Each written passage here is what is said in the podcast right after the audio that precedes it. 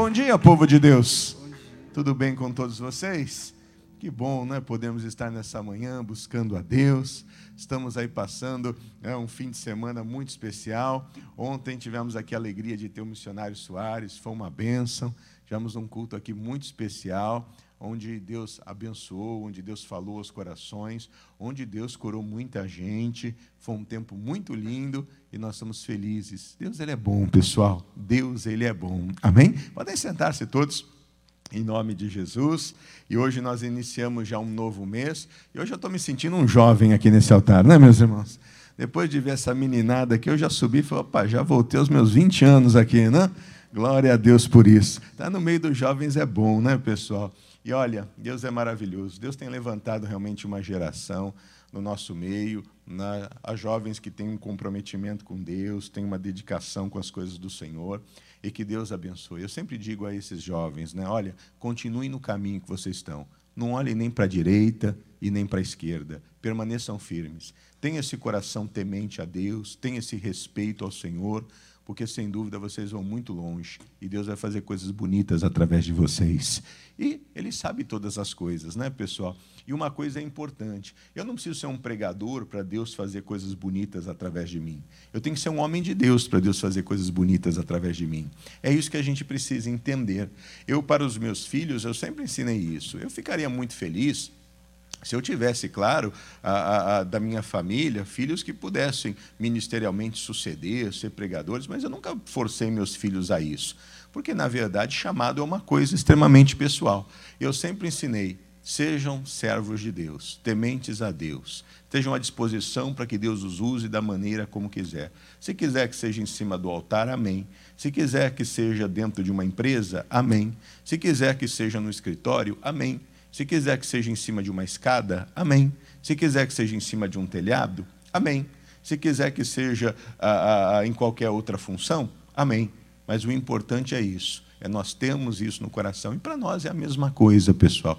Permita que Deus possa nos usar. Caminha com sinceridade, caminha com amor, porque pode ter certeza, Deus vai nos honrar. O que a gente precisa são de pessoas santas sobre o altar, o que a gente precisa são de pessoas santas na presidência da República, o que a gente precisa são de pessoas santas no Congresso, no Senado, nas prefeituras, nos governos, o que a gente precisa são de pessoas santas, com empresários santos, o que a gente precisa né, são de profissionais e trabalhadores santos de Deus, pessoas que aonde estão ali, a alegria, o sorriso, a graça faz toda a diferença. E que eu e você possamos estar à disposição do Senhor, que Deus possa contar comigo, com você que a nossa vida seja um testemunho lindo diante do Senhor. Amém?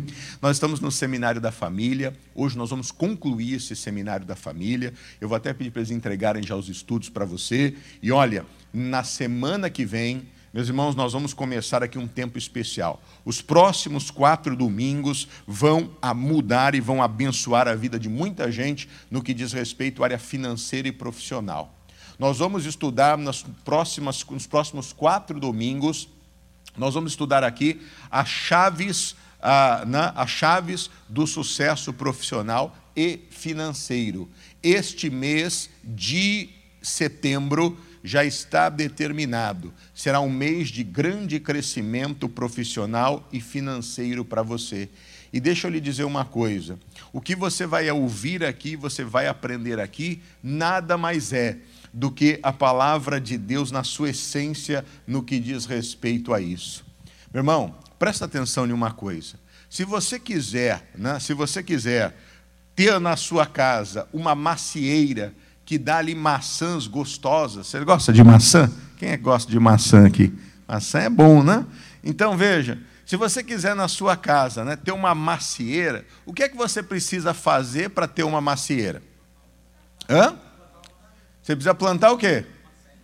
Uma? Não, você não planta a macieira, você planta o quê? A semente. Agora eu lhe digo, por mais que você possa né, ter ali um quintal amplo, por mais que você possa ter uma terra boa e tudo mais, o poder né, da macieira nascer está onde? Hã? Está onde? Na semente. A semente da maçã, vou pegar ela como exemplo, como qualquer outra semente, ela é grande ou ela é pequena? Ela é pequenininha. mas dentro dela já toda a condição dela se tornar uma grande árvore e se tornar o quê? Frutífera. É isso que nós vamos entender nesses dias. Há um potencial, uma semente financeira de Deus que nós precisamos tê-la. Se nós tivermos de plantar, essa semente, ela tem o poder de se tornar uma árvore frutífera, grande. É esse potencial que nós precisamos ter. É esse potencial que nós precisamos compreender. E, meu irmão, permita que Deus faça na sua vida. Esse mês de setembro está decretado. Será um mês de grande crescimento na vida de pessoas. A ponto de Deus lhe dar condições de você passar a ter coisas que você nem imaginava ter, ou ter a, a, a, comércio ou business que você não imaginava ou não tinha nem condições de fazer. E Deus pode fazer? Deus pode. Eu queria já, inclusive, pastor Ismael, tem um. Pastor Ismael está por aí? Acha ele para mim. Né? Como diz o missionário, foi comer pão com linguiça ali na, na, na, na padaria, ele já volta. Né? Mas, olha só, tem um testemunho que eu quero preparar para você, e eu quero que você veja. É um testemunho, meu irmão, de um rapaz que abriu uma barbearia. Eu quero que você assista esse testemunho. Porque esse rapaz, presta atenção, ele nem cortar cabelo sabia. Nem cortar cabelo ele sabia, né? Mas quando Deus ele te dá uma palavra, e como eu lhe digo, é uma semente que tem um potencial, esse potencial ele faz com que você possa o quê? Né? Ver aquilo se materializar na sua vida. E eu gostaria que você ouvisse realmente esse testemunho, porque eu sei, meu irmão, que isso vai te ajudar de uma forma muito especial. E cada um né, desses próximos domingos, Permita que Deus te abençoe. Há pessoas que trabalham, se esforçam, se dedicam, são comprometidas, compromissadas, dedicadas, e Deus as tem honrado. Esse lugar é um lugar de oportunidades. Eu tenho certeza que a maioria de vocês hoje está muito melhor do que estava quando chegou aqui. Outros Deus abençoou muito, abriu muitas portas. Mas deixa eu dizer para você: não é hora de parar e você não chegou no ápice daquilo que Deus tem para você. Você ainda não chegou no ponto mais alto do que Deus tem para você. Deus tem muito mais. E se você entender, se você entender aquilo que Deus quer fazer na sua vida, você vai ver, meu irmão, que as coisas não vão simplesmente melhorar, as coisas vão duplicar na sua vida. Deus, ele é aquele que tira do pó e coloca para sentar junto com os príncipes desse mundo. Não limite aquilo que Deus quer fazer na sua vida. Esses quatro domingos, meu irmão, vão ser especiais. Eu vou dizer uma coisa para você. Deus falou o seguinte: dai de graça o que de graça recebeis. Eu te garanto que aquilo que você vai aprender de Deus, meu irmão, né, você não ouviu em lugar nenhum, porque é algo que é de Deus. É daquele que criou todas as coisas. É daquele que é dono do ouro, é daquele que é dono da prata. É daquele que faz todas as coisas. Eu quero que você veja esse testemunho dessa barbearia, e eu vou trazer vários para você. Deus está fazendo coisas grandiosas no nosso meio. Veja como Deus ele muda circunstâncias e situações. Veja como Deus, muitas vezes, até naquele momento que você está perguntando, Deus, o que, que eu devo fazer? Por que caminho que eu vou? O que é que eu vou ser? Você veja como Deus muitas vezes nos direciona. E naquilo que Deus nos direciona, vale a pena seguir. Porque seguindo dessa forma, Deus ele vai te surpreender de uma forma especial em nome de Jesus. E ele surpreende. Ontem mesmo um missionário colocou aqui uma, uma novela, né? e, e eu vou dizer, até para entrar novela, ontem foi, foi uma batalha. Né? Foi uma batalha. Porque nós tínhamos ontem sete novelas que estavam prontas. Né? Só que a, a, aquela que ele pediu era uma que estava fora da lista que estava. Mas Deus sabe o porquê de todas as coisas. Né? Deus sabe o porquê que às vezes essas coisas acontecem. Mas uma coisa me chamou a atenção daquele rapaz que é um produtor e exportador de pimenta no nosso país. A terra dele não produzia, a terra dele não dava nada porque ele não tinha água. Ele não tinha água, e sem água dentro de uma terra, quem aqui planta sabe disso, você precisa de água para regar. Um dia eles ouviram uma palavra, que a água daria pelas pernas, daria pelos lombos e daria pelos pescoços e daria nado. Só que ela ouviu aquilo, aquilo não fez muito sentido para ela. Só que eles estavam precisando que a coisa acontecesse. Um dia ela veio à igreja, participou de um culto, o pastor estava fazendo um ato de fé, e aí é o que eu digo: ato de fé não é para qualquer pessoa, ato de fé é para quem crê. Porque quem não crê, meu irmão, não adianta. Quem não crê, não, não adianta. Fé é base de tudo. O pastor, aquele dia, estava dando farinha né, e falando sobre a multiplicação da panela. Aquela mulher lá creu, pegou a farinha. Ela chegou ali ah, numa área da chácarazinha que eles tinham e ela cavou um pocinho, desse tamanho assim, ó. Cavou pequenininho. Pegou aquela farinha e jogou dentro ali. E clamou para que Deus multiplicasse. Meu irmão, passou uns dias, o que, que aconteceu? Começou a brotar água daquele buraquinho que ela, que, ela, que ela cavou. Começou a brotar água. E aquilo começou a crescer. Ficou uma represa. Deus nos pés. Aquilo foi crescendo de água, deu nos lombos. Aquilo foi crescendo de água, Deus nos ombros e deu a nado. O marido, pela fé, já abriu uma outra a represa embaixo né, para poder pegar água, mesmo sem ter água lá ainda. E aquilo brotou e cresceu, meu irmão. Como é que pode? Um buraquinho desse tamanho, que não tem nem profundidade, você joga uma farinha ali e Deus começa a brotar água naquele lugar. Olha como Deus faz. A coisa começou a crescer, a empresa começou a avançar, começaram ali a produzir a pimenta, só não tinham água potável na propriedade, porque tinha água de represa, né, que começou a, a brotar ali, mas eles precisavam de uma água de poço para poder. Cavaram só seis metros num lugar que foi lá, já saiu água purinha para eles fazerem. Deus está abençoando. Para quem, meu irmão, estava passando fome, para quem não tinha nada na vida, hoje tem terra próspera, hoje se tornou um dos exportadores de pimenta do Brasil. Olha como é que Deus ele faz, pessoal. Deus muda situações. E ele quer mudar em nome de Jesus. Está aí já, pastor Ismael? É daqueles cinco que tem ontem ali, é o do, é do barbeiro, é o do rapaz que tem uma barbichinha aí. Não, está aí sim, tem certeza. Olha aí, está confundindo. Em nome de Jesus. Eu quero mostrar para você porque isso vai te ajudar, pessoal. Tem testemunhos que nos ajudam e nos abençoam. Achou aí? Então tá bom. Pode soltar para a gente ver? Preste atenção, meus irmãos. Vai ser bênção esse testemunho para você ouvir.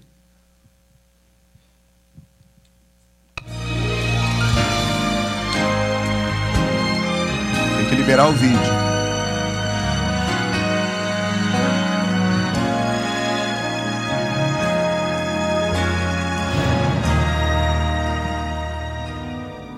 Priscila, que é convertida, decide se casar com Paulo, mas a situação financeira deles não é boa. Eu trabalhava na prefeitura ganhava um salário bem inferior aquilo que, por exemplo, seria dentro da minha área. Ele fazendo faculdade também, isso era um empecilho em questão financeira. Uma pessoa, na época, estagiando em engenharia, ganhando 500 reais por mês, não, não, tinha, não existia, não tinha como fazer isso.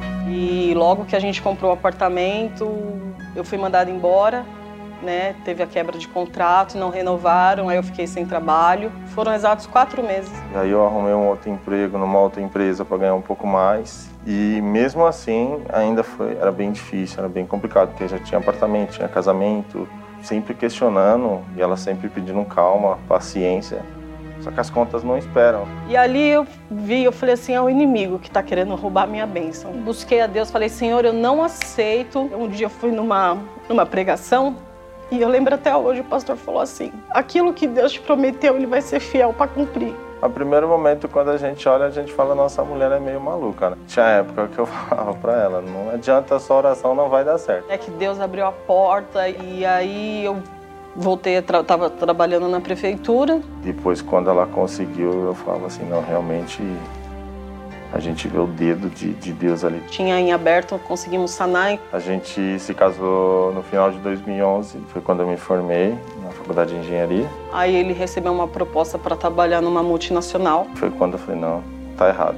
E aí foi quando eu comecei a frequentar a Igreja Internacional da Graça com a Priscila. Mas não era batizado ainda. E eu sempre buscando, sempre determinando aquela palavra que diz que eu e a minha casa serviríamos ao Senhor. Em 2014, com pretensão de ser mãe, Priscila deixa o serviço e decide investir em um negócio próprio. E resolvemos abrir uma empresa de engenharia. O Paulo ainda continuava na empresa onde ele trabalhava e meu pai veio trabalhar comigo. Eu me tornei patrocinadora. Quando a gente optou para abrir a empresa, Logo que saiu o CNPJ da empresa, eu também já patrocinei a empresa. O volume de trabalho começou a crescer. Tem dado super certo. Falavam que ela tinha ovário policístico e eu não podia ter filho. mas não deixamos de perseverar. Deus sempre falava assim: você tem que aprender a ser dependente de mim e não do homem. Demorou uns dois meses, a gente foi na consulta, começou a fazer uns exames e ela descobriu que estava grávida.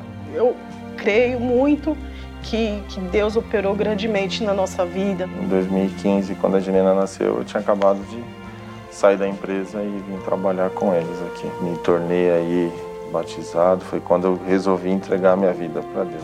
Hoje a gente vai na igreja de segunda, terça, quarta, quinta, sexta e domingo.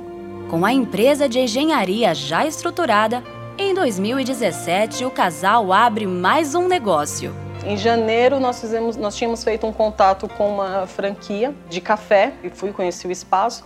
Aí eu tratei com a dona. Ela falou assim: então vamos fazer o seguinte: você já fica com o imóvel, eu não vou pedir os três meses de depósito antecipado e daqui 30 dias ainda você vai me pagar o aluguel, ok?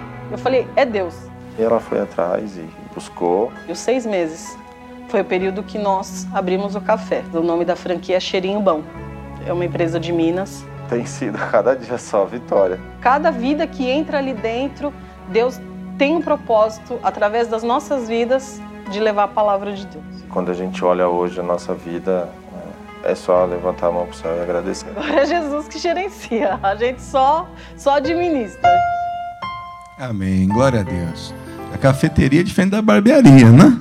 Mas foi bênção também, né? em nome de Jesus. Vai dar tudo certo. Da barbearia a gente vai ver até o final do culto, vai ser benção. Vamos para o estudo em nome de Jesus, pessoal?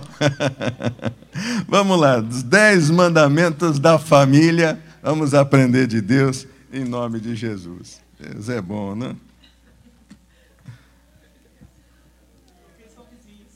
Mas é. O povo não dorme de noite, né, pessoal? O bebê chora para cá, para lá, a gente sabe como que é. Vamos lá. Nono mandamento, já acharam aí, meus irmãos? Ensinem com o amor e o exemplo. Amém? Vamos lá? 1 Coríntios 11, 1. Leiam comigo, meus irmãos, está escrito no texto: Sede meus imitadores, como eu, de Cristo. Olha só, o apóstolo Paulo, quando ele fala sobre isso, ele não está dizendo o seguinte: olha você tem que a, a me imitar. Eu sou o exemplo. Não, não. Ele está dizendo o seguinte: eu procuro imitar Cristo. Sede meu imitador, também procure imitar a Cristo. Quando ele está dizendo isso, ele está nos dando um grande exemplo. Ele está dizendo o seguinte: olha, há um aprendizado que nós na vida temos e ele é por imitação. Isso acontece do filho para com o pai. Os filhos, eles vão se espelhar sempre no exemplo dos pais. Por isso que a atitude, o comportamento dos pais é fundamental na criação e na orientação dos filhos.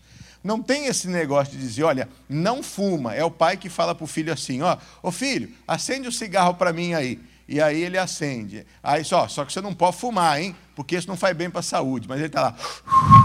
Quer dizer, que, que vai adiantar isso para o filho? Nada, porque a atitude dele, a ação dele vai ser o exemplo.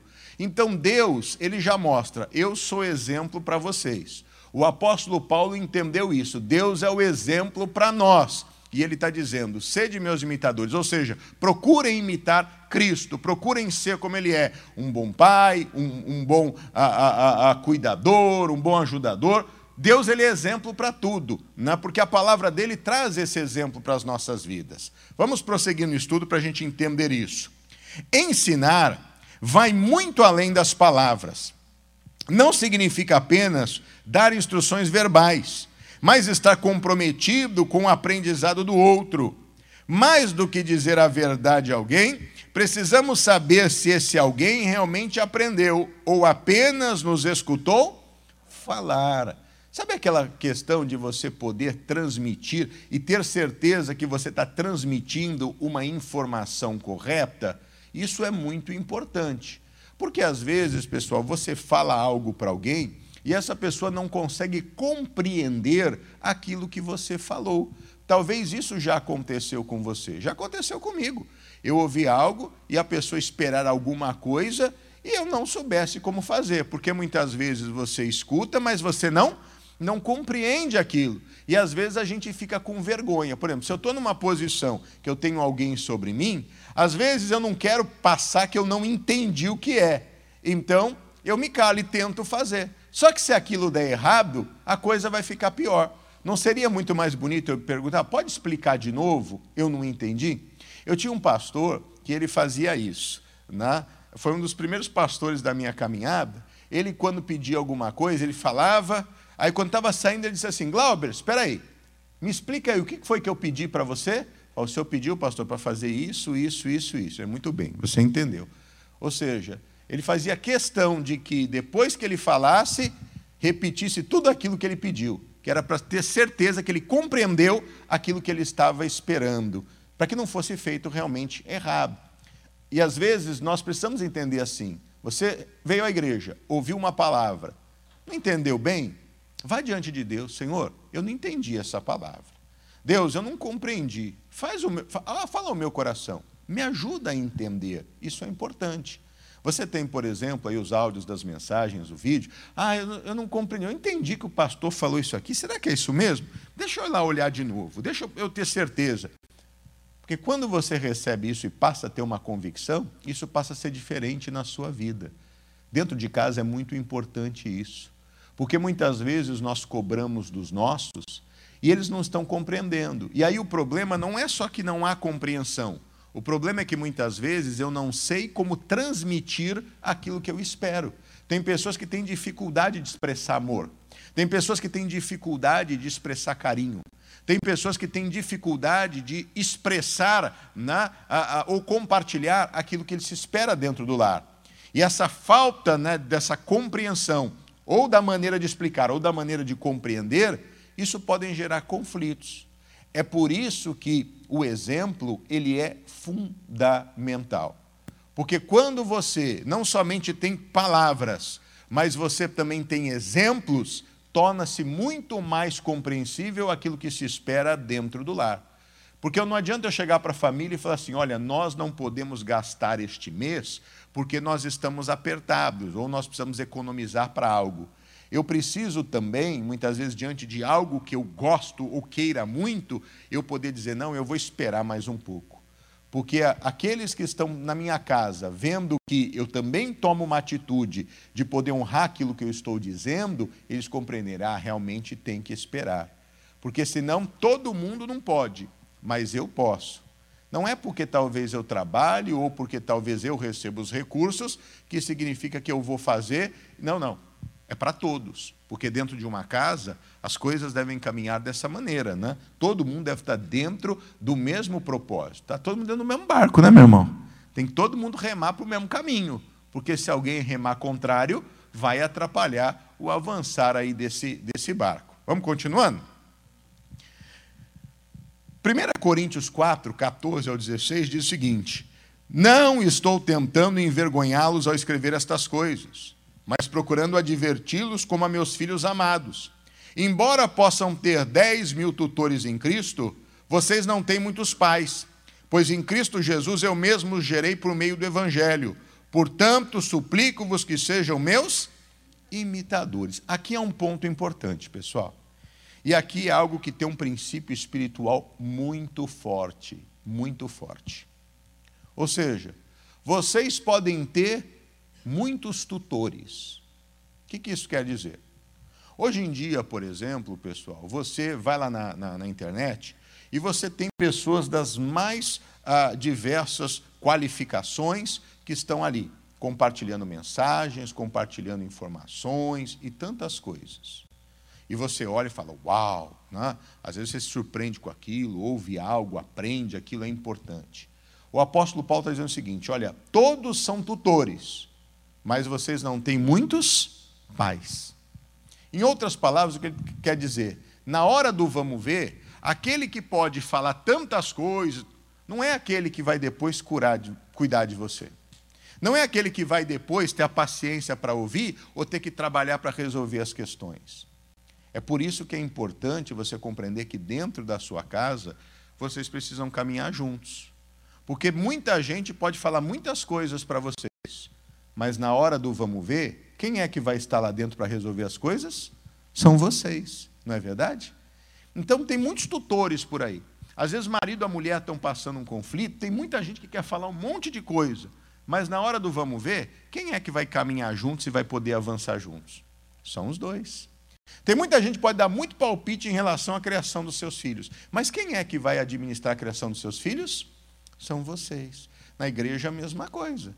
Talvez você ouça muitas mensagens por aí, mas hoje você faz parte de um ministério, está debaixo de uma cobertura. Quem é que depois vai ter que tratar do problema? Não é o outro que fala qualquer coisa. Não é aquele que, que é bonito. Não, não. É aquele que tem a responsabilidade que Deus colocou para estar sobre você. Então, por isso que é importante estar atento, não só à orientação, mas também aos exemplos e caminhar juntos, para que haja essa harmonia dentro do lar, dentro da família. Continuando. No texto acima, o apóstolo destaca a figura do tutor e do pai. O tutor é aquele que sabe dar bons conselhos e sempre tem uma palavra a dizer a outros. Já o pai é o que tem o amor e o exemplo para oferecer às pessoas. O tutor, por vezes, contenta-se apenas em falar. O pai não desiste enquanto o outro não aprende. Qual dos dois temos sido? Será que não estamos nos contentando apenas em repetir versículos bíblicos às pessoas? A Bíblia nos mostra que palavras nem sempre são a melhor alternativa. O exemplo dos frutos que damos quando conhecemos o Senhor Jesus falará ao coração das pessoas que convivem conosco. Quem nunca ouviu filho de peixe, peixinho é? A palavra em Ezequiel 16, 44 diz: Eis que todo que usa de provérbios usará contra ti este provérbio, dizendo: Qual a mãe, tal é a sua filha. Então veja, esse ditado popular, ele de alguma forma tem uma correlação com aquilo que o próprio Deus nos ensina, porque ele mostra isso, é o exemplo. O exemplo é fundamental, mais do que meramente palavras. Porque não adianta só ficar falando, falando, falando, isso muitas vezes gera contenda dentro do lar, gera briga dentro do lar, gera discórdia. Ah, mas você já falou tantas vezes que ia mudar, mas você já falou tantas vezes que ia fazer isso, mas você já falou tantas vezes e nada nunca aconteceu. Porque o que você espera da pessoa não são meras palavras. O que você espera das pessoas são ações, são atitudes. Muitos lares vivem conflito por causa disso. Porque muitas vezes o marido e a esposa conversam, decidem fazer algo, um faz e o outro não faz. E sempre ficam só nas palavras. As ações precisam ser contínuas, constantes e conjuntas. Isso faz a diferença. Continuando, meus irmãos. O bom exemplo fica. 2 Timóteo capítulo 1, verso 5 diz: Trazendo à memória a fé não fingida que há em ti, o qual habitou primeiro em tua avó Loide e em tua mãe Eunice, e estou certo que também habita em ti. Se não há amor e exemplo, nossas palavras perdem efeito Timóteo era um jovem servo de Deus que teve bons exemplos dentro de casa.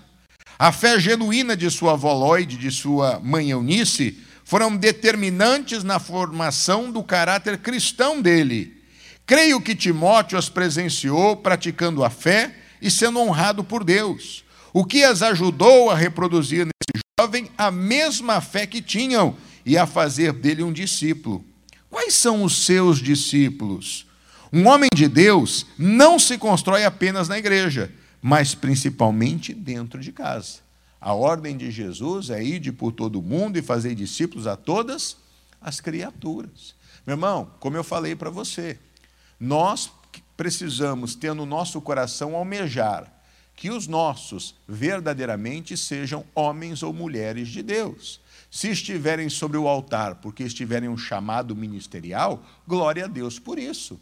Se tiverem um ministério dentro da igreja, que exerçam com excelência e abracem aquilo que Deus lhes deu e sejam bênção em nome de Jesus. Mas se não, aonde quer que estejam, que ali possam realmente fazerem a diferença, sendo um canal de bênção.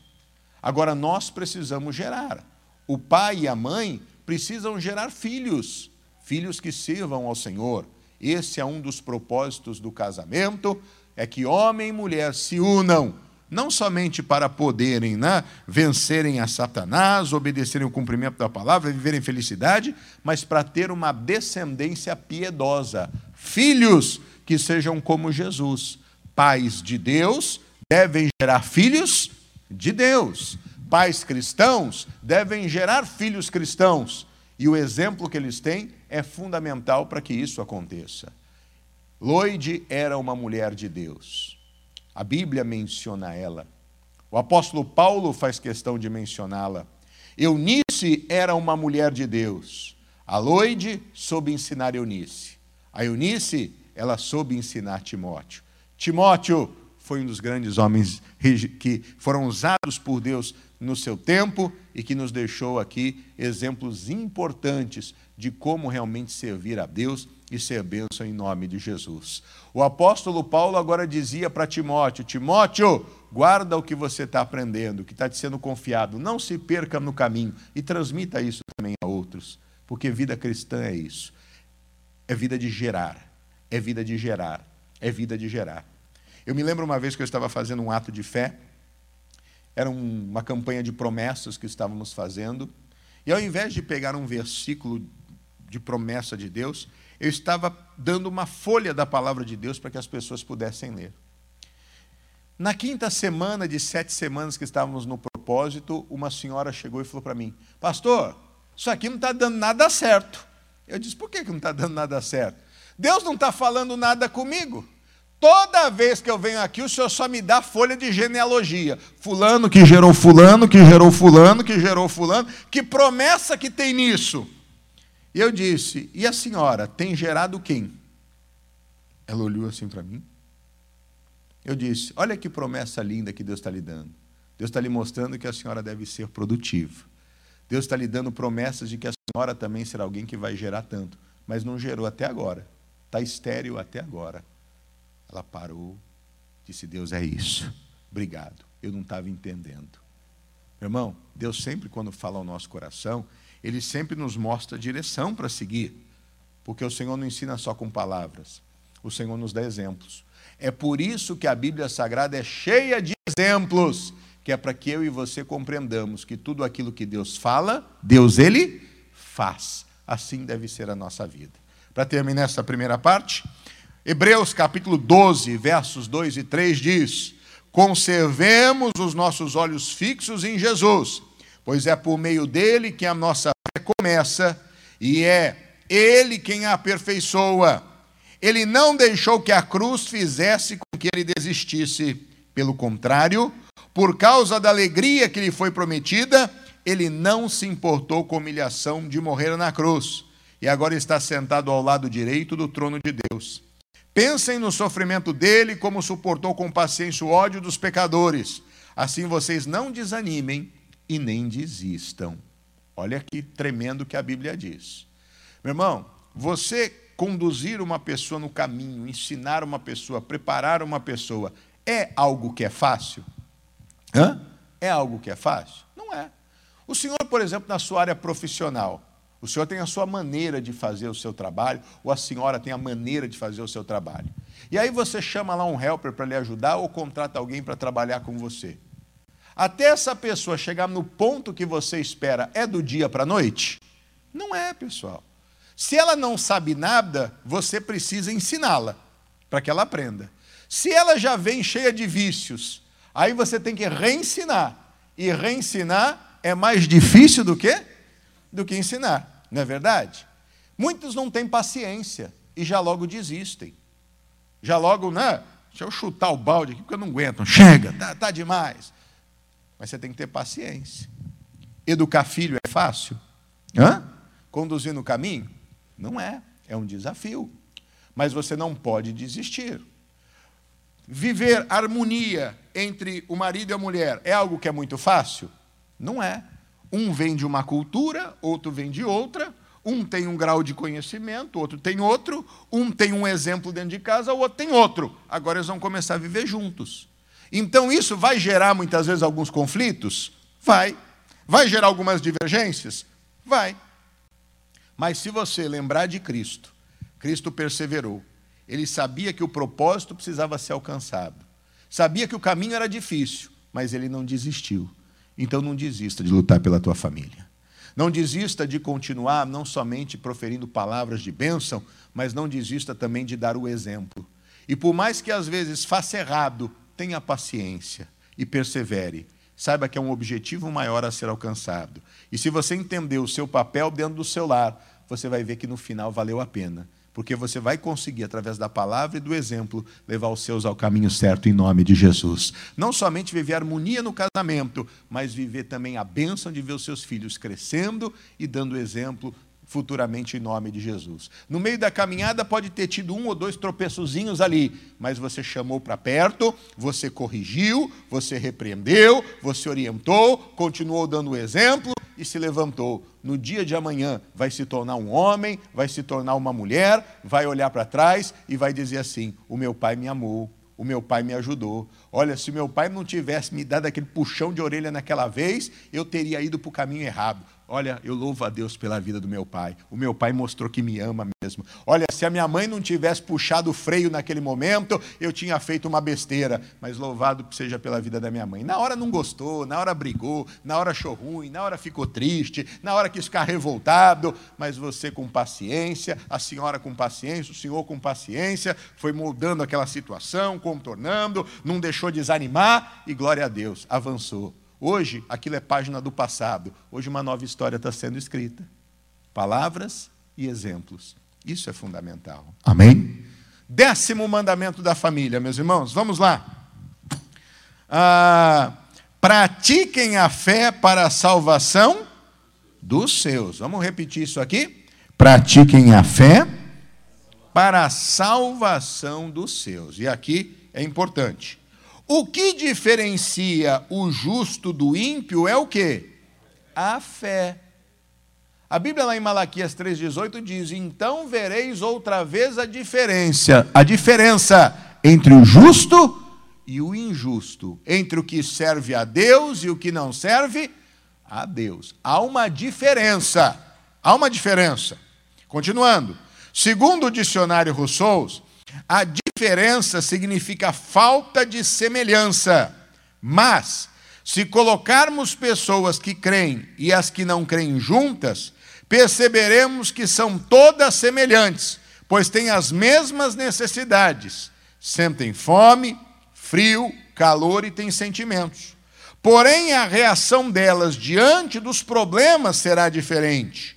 O homem natural será guiado pelos que seus olhos veem enquanto aquele que crê pela fé, porque a Bíblia diz que o justo viverá da fé, Hebreus 10, 38. E se ele recuar, a minha alma não terá nele prazer. A fé é a certeza do que se espera, e isto nos faz ter esperança, mesmo quando ninguém mais acredita. Quando o apóstolo Paulo foi levado em um barco como prisioneiro, e essa embarcação enfrentou uma grande tempestade, Todos perderam a esperança de sobreviver. Meu irmão, nós vamos ler esse texto de Atos 27 e 20, e eu queria que você abrisse a sua Bíblia, porque aqui há algo que é muito importante. E quando a gente fala sobre praticar a fé para a salvação dos seus, esse exemplo aqui, ele é tremendo para nos mostrar como dentro de uma casa você pode levar os seus a crerem em Deus e vivenciarem uma fé cristã real e genuína. Vamos ler comigo esse texto, Atos capítulo 17. Nós vamos ver dos versos 20 a 25. Diz assim, Atos 27, 20 a 25. Está escrito: E não aparecendo, havia já muitos dias, nem sol, nem estrelas.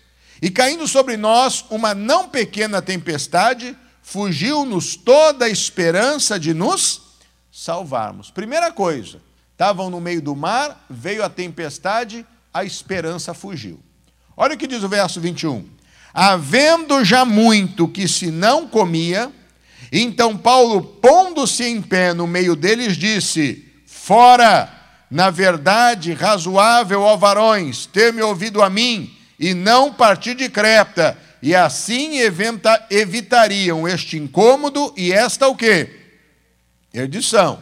Então veja o que é que o Paulo está dizendo. Eu havia avisado, eu havia orientado. Nós estamos passando por essa situação por falta de prestarmos atenção a uma orientação. E aqui cabe a nós, como chefes de casa, sabemos que nós temos uma responsabilidade de estar na presença de Deus de pé diante do Senhor, em santidade, para poder ouvir a voz de Deus e saber o que Deus tem para as nossas vidas. Muitas vezes nós passamos por problemas ou colocamos a nossa família em problemas, simplesmente porque nós não aprendemos a ouvir a Deus e seguir uma direção. Agimos no impulso, agimos na emoção, agimos sem pensar. O homem de fé, ele caminha pela fé. O homem natural, ele é guiado pelos sentimentos naturais. Quando houve uma contenda entre os pastores do gado de Abraão e os pastores do gado de Ló, o Abraão disse: oh, Nós não podemos ficar brigando, Ló, nós somos irmãos. Em outras palavras, eu sou seu tio, eu criei você o tempo todo. Que história é essa da gente ficar brigando por causa disso? Não.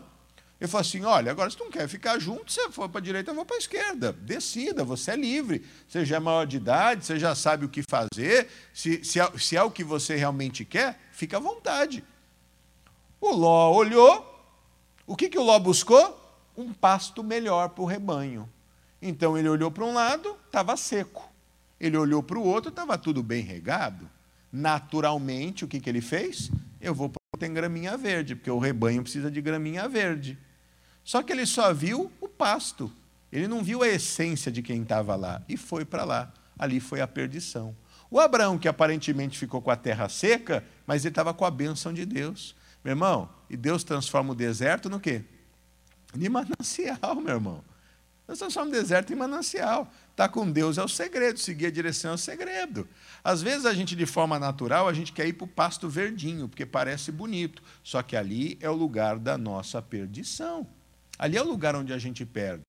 É como Ruth e Noemi estavam lá, em Belém. Belém era a casa do pão. Houve uma crise em Belém. Ah, vamos descer então para o Egito, porque no Egito tem comida. Um filho de Deus nunca sai de Jerusalém, nunca sai de Belém, nunca sai da casa do pão. Às vezes a gente é levado por circunstâncias e situações e perdem. Nós não podemos. Nós temos que nos levantar, pessoal.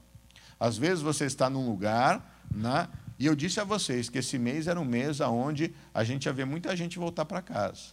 Irmão, eu já encontrei gente que me encontrou na rua, que ficou desesperado quando me viu, tremia assim, ó, Pastor Glauber, me perdoa. Eu falei, perdoa por quê?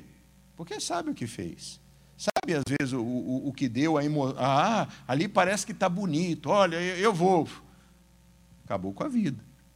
Porque recebeu muita coisa, só não recebeu alimento espiritual. Não é que você seja melhor do que ninguém, não é nada disso.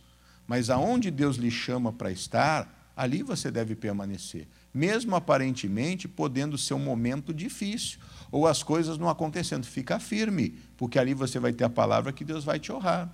Às vezes a gente fica buscando, cuidado, movimentos são um problema, pessoal. As pessoas vivem atrás de movimentos. Movimento só gera separação, divisão. Modismos nós crescemos vendo, não entra nesse negócio. Isso é fria. Permaneça onde Deus te chamou. Ali Deus vai te honrar e Deus vai te abençoar. Ali você vai crescer e ali você vai ver a graça de Deus. Esse erro muita gente comete. Não? É? Muita gente comete. Então, a gente tem que estar atento em relação a isso. Eles foram para lá para o Egito, morreu o marido, morreu os filhos, ficaram para lá. E agora? Ouviram a notícia. Em Belém estava havendo a visitação. É, vou ter que voltar para lá. Qual que é o problema de voltar de onde nunca deveria ter saído? A vergonha. É isso que o diabo faz.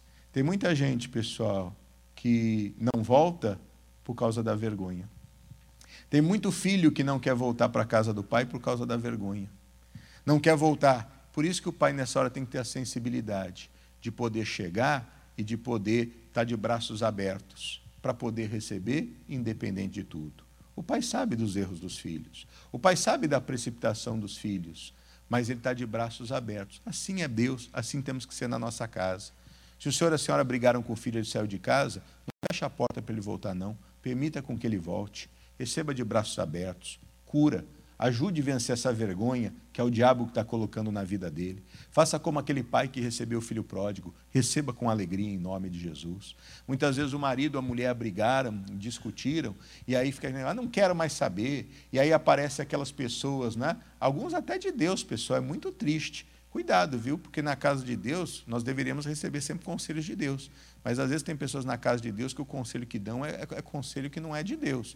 Por isso tem que estar atento, porque nem todos que estão em Israel são israelitas.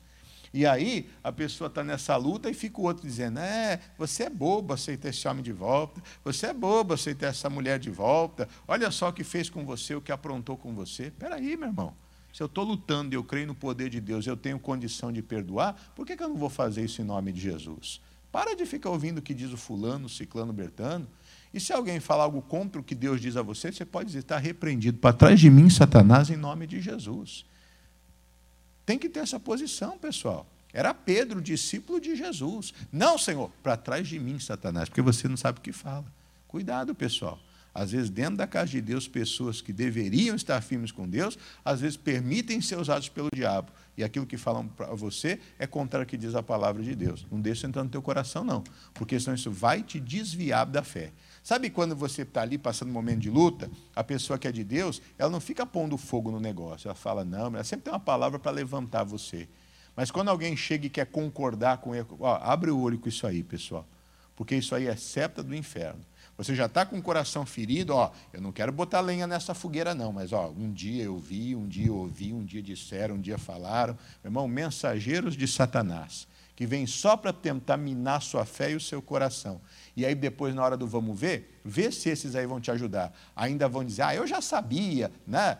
ainda vão ser contrários a você. É essa história que acontece e se repete. Abra os olhos diante disso, pessoal. Não permita que isso aconteça.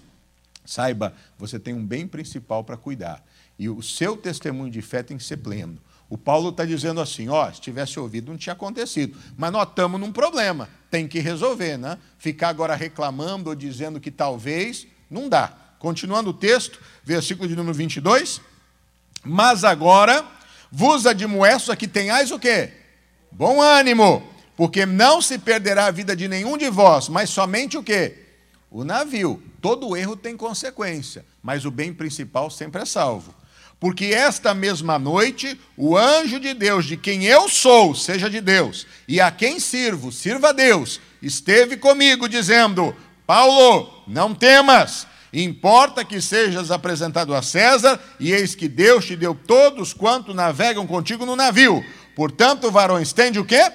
Bom ânimo, porque creio em Deus que há de acontecer assim como a mim me foi o quê? Dito. Vamos prosseguir lá no estudo. E eu lhe explico. Do barco, ao olhar em redor, só se via água. Contudo, Paulo enxergava o que os olhos naturais não enxergam o porto seguro preparado por Deus, por meio do qual todos seriam que salvos. Meu irmão, presta atenção. O apóstolo deixou claro, não era para passar por isso. Estamos aqui nesse problema, então agora não vamos ficar tentando achar o culpado. Vamos resolver o problema. Vamos ter ânimo, gente, vamos se alegrar. Ninguém aqui vai morrer, Deus já falou comigo. Eu sou de Deus e eu sirvo a Deus. Você é de Deus? Quem é de Deus, diga amém. Você serve a Deus? Quem serve a Deus, diga amém. Meu irmão, se você é de Deus e você serve a Deus, pode ter certeza. Por mais que no meio do caminho acontecer alguma coisa fora, em algum momento não havia Deus, em algum momento houve precipitação, saiba, Deus vai falar com você. E quando ele falar com você, permaneça firme, porque ali Deus ele vai te honrar. O navio vai perder, às vezes alguma coisa se perde. Porque pecado é perdoado, mas pecado tem consequência. Então, às vezes alguma coisa se perde, mas o principal não perde isso é o mais importante. O apóstolo Paulo sabia que Deus falou com ele e sabia que Deus lhe deu todos os que estavam no navio. Deus te deu todos que estão na tua casa. É crer no Senhor Jesus, será salvo o quê? Tu e a tua casa, meu irmão. Para a gente terminar, quando olhamos para a família em crise, para os problemas econômicos do país ou qualquer outro problema sem esperança, é desesperador. Todavia, ao recebermos a palavra de Deus como Paulo recebeu, e se nela nos estabeleceremos, venceremos em nome de Jesus. Quando os 276 náufragos chegaram à ilha de Malta, estavam com frio, fome e apenas com a roupa do corpo mais vivos. O Senhor então enviou os nativos daquele lugar para recebê-los. Lá os moradores da ilha fizeram uma fogueira para aquecê-los. Em tudo vemos o cuidado de Deus, pois o Senhor está entre os que nos ajudam. Dessa mesma forma, Ele está fazendo agora com você, ajudando a tirar os olhos dos problemas e a não perder a esperança no milagre que está para acontecer na sua família. Na continuação dos acontecimentos narrados em Atos 28, vemos que Paulo foi buscar lenha para manter a fogueira acesa e foi picado por uma cobra. Um novo desafio surge e todos achavam que ele morreria nas horas seguintes a esse infortúnio. Entretanto, vendo que ele não morreu, mudaram o parecer. Olha Atos 28, veja só.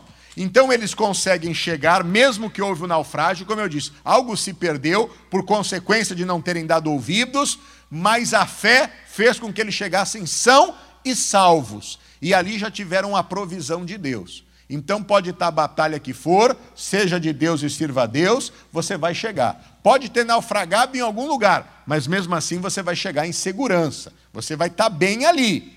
Só que, meu irmão, nessa vida e caminhada, Problemas surgem todos os dias. Surgem ou não surgem? Lutas surgem todos os dias. Surgem ou não surgem? Por isso é importante você praticar a fé.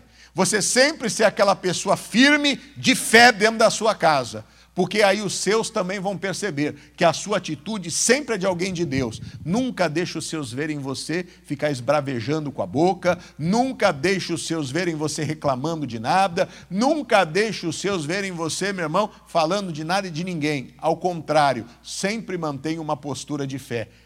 E às vezes os desafios são grandes. Passa o naufrágio, agora vai e a cobra pica. Olha o que diz aqui Atos 28, versículo ah, de número 2. Ah, Vamos lá. E os bárbaros usaram conosco de não pouca humanidade, porque acendendo uma grande fogueira, nos recolheram a todos por causa da chuva que caiu por causa do frio. Havendo Paulo ajuntado uma quantidade de vides e pondo-as no fogo, uma víbora, fugindo do calor, lhe acometeu a mão. E os bárbaros, vendo-lhe a víbora pendurada na mão, diziam uns aos outros: Certamente esse homem é um homicida Visto como escapando do mar, a justiça não deixe viver. Mas, sacudindo ele a víbora no fogo, não padeceu nenhum mal. E eles esperavam que viesse a inchar ou a cair morto de repente. Mas tendo esperado já muito e vendo que nenhum incômodo lhe sobrevinha, mudando de parecer, diziam que era o quê? Um Deus. Olha só, Paulo chega na ilha, é acomodado, no meio do caminho eles mudam a situação para com ele, aí já deixam de agir a, a, de outra forma, e aí é, usam né, de humanidade com ele, mas depois separam ele para um canto, por causa do frio que estava, acende a fogueira, ele vai lá, cobra pica. Ah, esse homem é amaldiçoado. Meu irmão, o que tem de gente que nos julga não é brincadeira. O que tem de gente para nos julgar não é brincadeira. Se fosse só lutar contra o diabo, estava bom, mas às vezes a gente tem que lutar com pessoas, pessoal. É incrível, né? Às vezes a coisa é pior do que você imagina. Então, o que tem de gente para julgar, condenar? Isso é o que mais tem, pessoal. Gente para estender a mão e ajudar também é difícil, né? Mas gente para querer ficar botando o dedo e atrapalhar, isso tem de monte. Aí já começaram, ah, isso aí deve ser um homicida. Ele pega a cobra e chacoalha no fogo assim todo mundo vai morrer, vai inchar. Estava aquela torcida, né? Morre. Né? Dona, miserável, bem feito, bem feito. Só que não adiantava, pessoal. A torcida contrária não resolveu. Paulo está lá, tranquilão, descansando, relax, né? se aquecendo ali. Esquentar um pouquinho aqui, está frio, né? Que beleza. E o povo lá, morre, morre, incha, incha. E ele tranquilo. E aquela nota da oposição, né? Vai morrer, vai morrer. Passou um tempo. Esse homem é um Deus. Esse homem é um Deus, não é possível. Mudaram o parecer. Meu irmão, deixa mudar o parecer em relação a você. Deixa eu ver que você é de Deus. Você não é aquele que se abala por conversa dos outros. Você não é aquele que se abala por problemas ou circunstâncias. Você não é aquele que deixa se abater por crises ou por pressões. Mas você é aquele que confia em Deus de verdade. A cobra pode ter picado, meu irmão, mas não vai morrer. Porque o veneno dela não vai penetrar em você. Deus tem antídoto contra isso na tua vida em nome de Jesus. Podem ter acusado você, falado que você não tem futuro, não tem jeito, que você não tem talento, que você é fraco, que você não é capaz, que tem outro melhor do que você. Esqueça isso, pessoal. Porque quem te levantou foi Deus. E quem vai te honrar vai ser Deus. E vão mudar o parecer em relação a você em nome de Jesus. Quantas pessoas de sucesso que olhavam para ele e diziam: esse não tem jeito, esse vai ser um fracassado. Quantos que ninguém acreditavam nele, que um dia viraria alguma coisa. E hoje essa pessoa está lá. Talvez você mesmo, quando chegou aqui, ninguém acreditava em você. Você é um imigrante, você é um indocumentado, você não sabe isso, você não sabe aquilo, você não sabe a língua, você não tem futuro na vida. E olha o que Deus está fazendo na tua vida, pessoal. Contrariando tudo. E aqueles que criticavam você, falavam mal de você, hoje eles vão ter que ir até você. E quem está sentado do lado de quem manda não é eles. Quem está sentado do lado de quem manda, quem é? É você. Quem assina o cheque hoje para pagar, quem é? É você. Aí ele está lá, sim, senhor. Não, senhor. Pois não. Irmão, é o que Deus faz. Seja essa bênção na tua casa. Porque por mais que dentro do lar não acredite, se você for uma pessoa de fé, até o filho, a filha, o marido, a mulher que não crê, no dia de amanhã vai crer. Meu marido é um homem de Deus. Minha mulher é uma mulher de Deus. Os meus pais são de Deus. O meu filho é de Deus. Vai ser diferente na sua vida. Para terminar, porém, quem anda por fé faz como Paulo fez, o qual sacudiu a serpente no fogo ela o deixou e o veneno não lhe causou dano. Melhor ainda, a mão que havia sido ferida foi a que Deus usou para curar vários que estavam doentes naquela ilha. Creia, se o inimigo feriu você, o Senhor quer curá-lo e ainda usá-lo para curar outros, pois com a consolação com que for consolado, você consolará. Vamos ler esse texto de 2 Coríntios 1,4? Meu irmão, isso aqui é uma diretriz de Deus para as nossas vidas. Segunda carta de Paulo aos Coríntios, capítulo 1, verso 4. Leia comigo com toda a força que você puder. Diz: Quem nos consola em toda a nossa tribulação, para que também possamos consolar os que tiverem alguma com a consolação que nós mesmos somos consolados de Deus. Presta atenção. O que é que isso significa?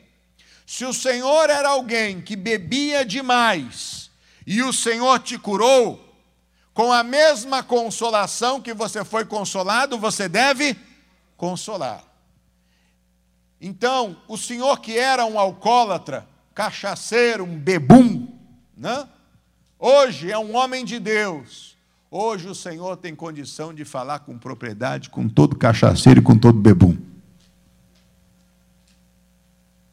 O senhor, a senhora, que era um mau pai e uma, uma, uma mãe, mas foram consolados com isso e se tornaram bons pais e, bons e boas mães, tem propriedade para falar com pais e mães que estão passando, às vezes, dificuldade na educação dos filhos, como o senhor e a senhora passavam. Você que viveu uma crise no casamento, e quase o teu casamento chegou à falência, ao fracasso. Mas você foi consolado com a bênção de Deus no seu lar e o teu casamento foi fortalecido. Com a mesma consolação que você é consolado, você deve consolar a outros.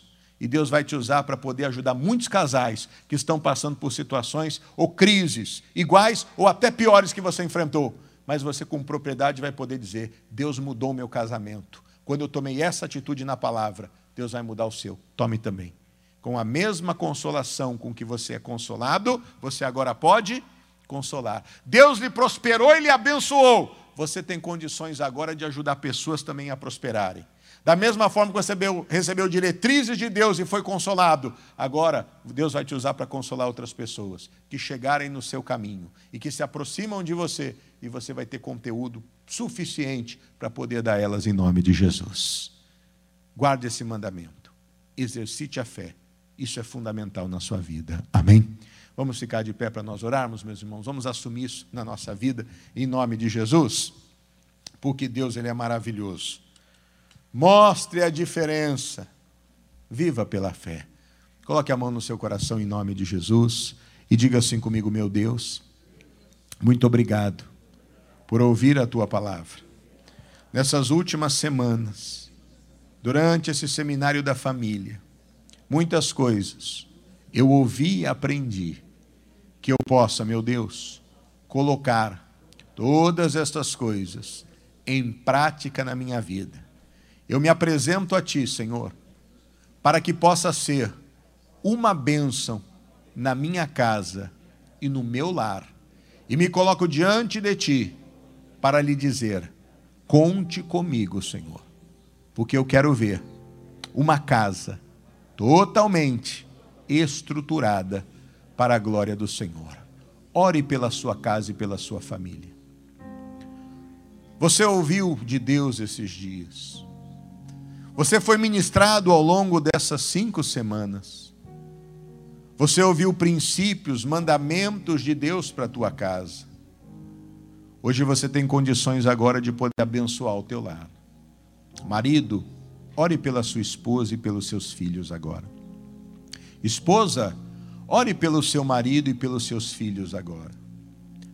Pais, orem pelos seus filhos. Filhos, orem pelos seus pais. Oh, esse é um momento de oração. Esse é o momento de você apresentar a Deus nessa hora o teu lar, a tua casa. Peça para Deus abençoar o seu cônjuge, homem. Peça para Deus abençoar o seu cônjuge, mulher. Oh, peça para Deus. Para que você possa viver felicidade no lar. Peça isso para Deus. Declare realmente a bênção na sua casa e no seu lar. Declare a bênção na vida dos seus em nome de Jesus.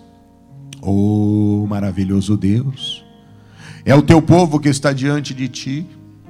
É a tua igreja que está diante de ti. Vem, Deus, fazer essa. Vem, meu Deus, abençoar de uma forma poderosa. Vem, meu Deus, em nome de Jesus, ajudar essas pessoas. E que o Senhor possa, meu Deus, honrá-los em nome de Jesus. Porque o Senhor é bom. Porque o Senhor é Deus.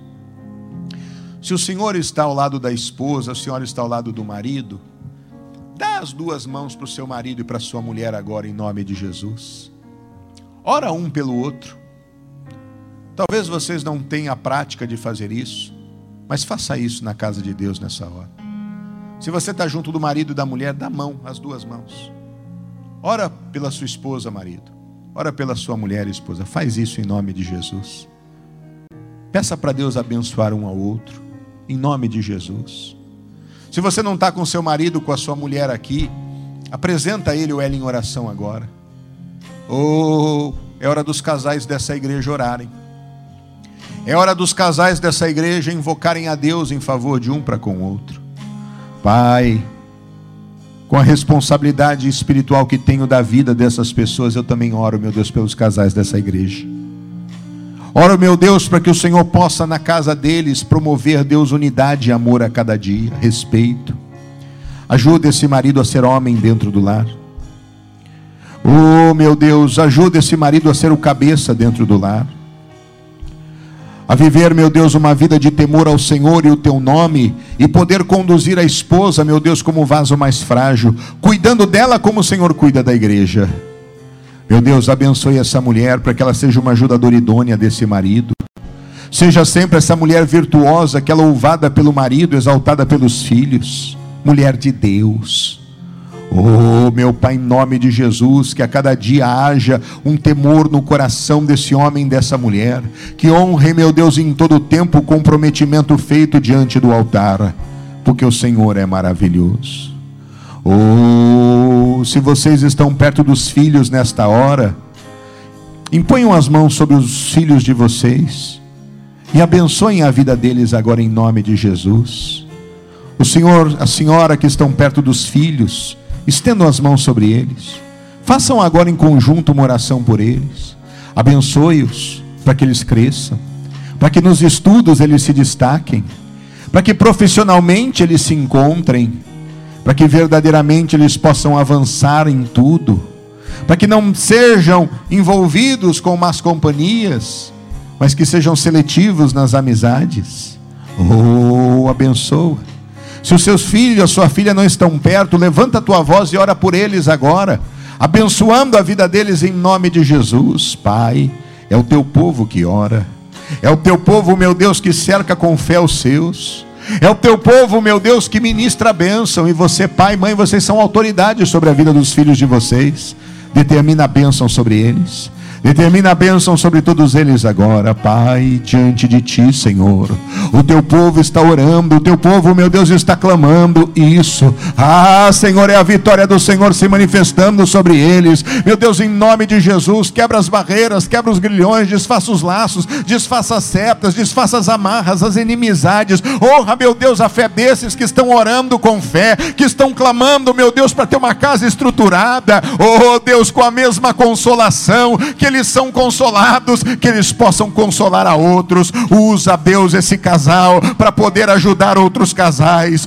Usa, Deus, esses pais para poder, meu Deus, abençoar os filhos e para poderem ajudar outros que precisam. Isso, meu irmão, ora mesmo. Ora pelo seu filho agora, pela sua filha agora. Impõe as mãos sobre ele aí abençoa para que eles cresçam fortes, saudáveis, inteligentes. Oh, para que eles sejam tementes a Deus, para que eles possam ser realizados em em tudo, para que eles possam encontrar uma boa esposa, para que eles possam encontrar um bom marido, para que eles sejam felizes de verdade, para que em nome do Senhor Jesus eles sejam honrados. Oh, meu Deus, em nome de Jesus, vem quebrando todas as adversidades, vem quebrando, meu Deus, todas as amarras, vem desfazendo, meu Deus, todas as setas, vem desfazendo, meu Deus, todos os laços e que verdadeiramente, meu Deus, essa família cresça em amor, essa família progrida em amor, essa família avança em amor, que esses pais tenham sabedoria para ser exemplos para os filhos e ensinarem os filhos. Alguns filhos, meu Deus, estão seguindo o caminho dos seus pais.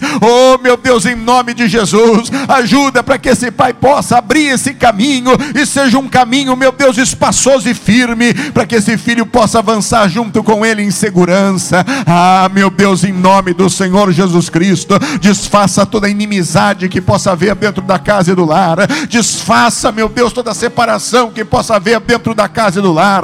E que a tua bênção seja sobre estes, porque nós colocamos, meu Deus, tudo nas tuas mãos e te agradecemos no nome do Senhor Jesus. E você que crê, diga com fé: Eu creio, Senhor. Eu declaro, como Josué declarou: Eu e a minha casa, eu e a minha casa somos do Senhor Jesus. Muito obrigado. E você que crê, diga assim seja. Diga graças a Deus. Vamos aplaudir o nosso Deus porque Ele é bom. Ele é Deus que abençoa famílias. Aleluia. Meu irmão, creia nessa oração que você fez. Guarde esses mandamentos de Deus para a sua vida. E mantenha sempre essa declaração firme. Eu e a minha casa somos do Senhor Jesus. Amém.